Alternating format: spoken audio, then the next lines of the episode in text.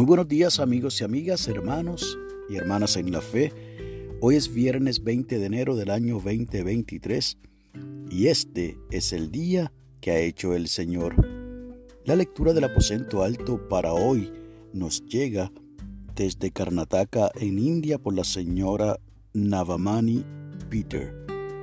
Nos invita a que leamos del Evangelio de Lucas capítulo 18, los versos del 15 al 17, en esta colaboración que ha titulado esta hermana de India, Cómo orar. Y leo en la nueva versión internacional la otra referencia bíblica que nos regala esta hermana, que la encontramos en Proverbios 22, verso 6. Instruye al niño en el camino correcto y aún en su vejez no lo abandonará. Una vez, la hija de seis años de un hermano de la iglesia me hizo tres preguntas. ¿Quién te enseñó a orar? ¿Quién enseña a orar a los pastores? ¿Puedes enseñarme a orar? Decidí enseñarle las dos oraciones que mis padres me habían enseñado cuando era niña. Mis padres pensaban que era importante que todos sus hijos e hijas aprendiesen dos plegarias que fuesen modelos para usar incluso en la adultez. Una oración de gratitud previa a las comidas y el Padre Nuestro. Memoricé estas oraciones cuando fui niña, sin comprenderlas cabalmente. Pero al ir creciendo, el Padre Nuestro fue mi salvavidas. Cuando los discípulos pidieron a Jesús que les enseñara a orar, les enseñó el modelo de oración que también les brindó una guía para vivir. Y aunque Jesús instruyó a los discípulos hace dos mil años, todavía es parte de la práctica fiel en hogares e iglesias en todo el mundo. He pasado estas oraciones modelo a mis hijos y nietos, y estoy segura, dice la señora Navamani Peter, de que ellos lo harán a su vez a las próximas generaciones. La oración sugerida es la siguiente. Dios de amor, gracias por los niños y las niñas. Ayúdanos a nutrirlos de tu palabra, de modo que sientan tu presencia en sus vidas. Amén.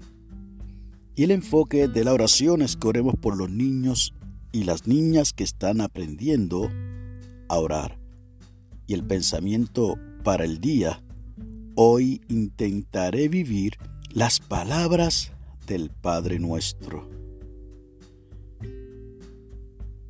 ¿Cómo orar? Y este título de la colaboradora para el aposento alto de hoy, de alguna manera me hace reflexionar en mis tiempos de la niñez cuando mis padres, mi abuela materna, mi abuela paterna y así también mis maestras de escuela bíblica en la iglesia metodista, reverendo doctor Tomás Rico Soltero del barrio Garrochales de Arecibo, me enseñaron a orar. Por eso el proverbista bien escribió lo que le leí al principio que si nosotros instruimos a nuestros niños en el camino correcto, aun cuando seamos adultos, cuando seamos viejos, no abandonaremos ese camino. Por eso, la importancia de que podamos nosotros y nosotras dejarle a nuestros hijos, a nuestras hijas, a los niños, a los sobrinos,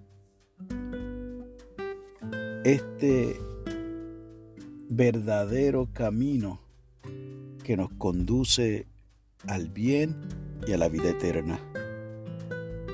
Debemos todos procurar enseñarle a nuestros hijos, a los nietos, a los sobrinos, a los niños que están cerca de nosotros, cuando menos una oración sencilla de agradecimiento por los alimentos, como bien ha hecho esta persona que entiendo que es pastora en el lugar donde reside, y también el Padre nuestro.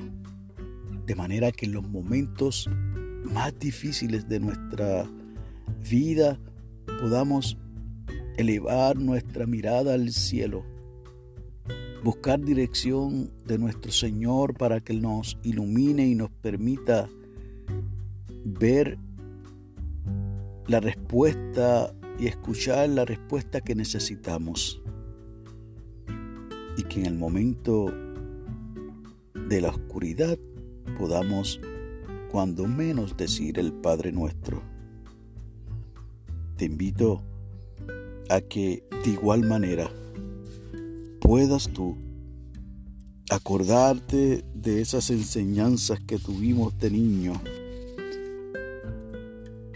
y en el momento de nuestra dificultad poder orar al Señor, no con palabras que queramos impresionar como hicieron los fariseos, sino orar al Señor como si estuvieras hablando con tu amigo.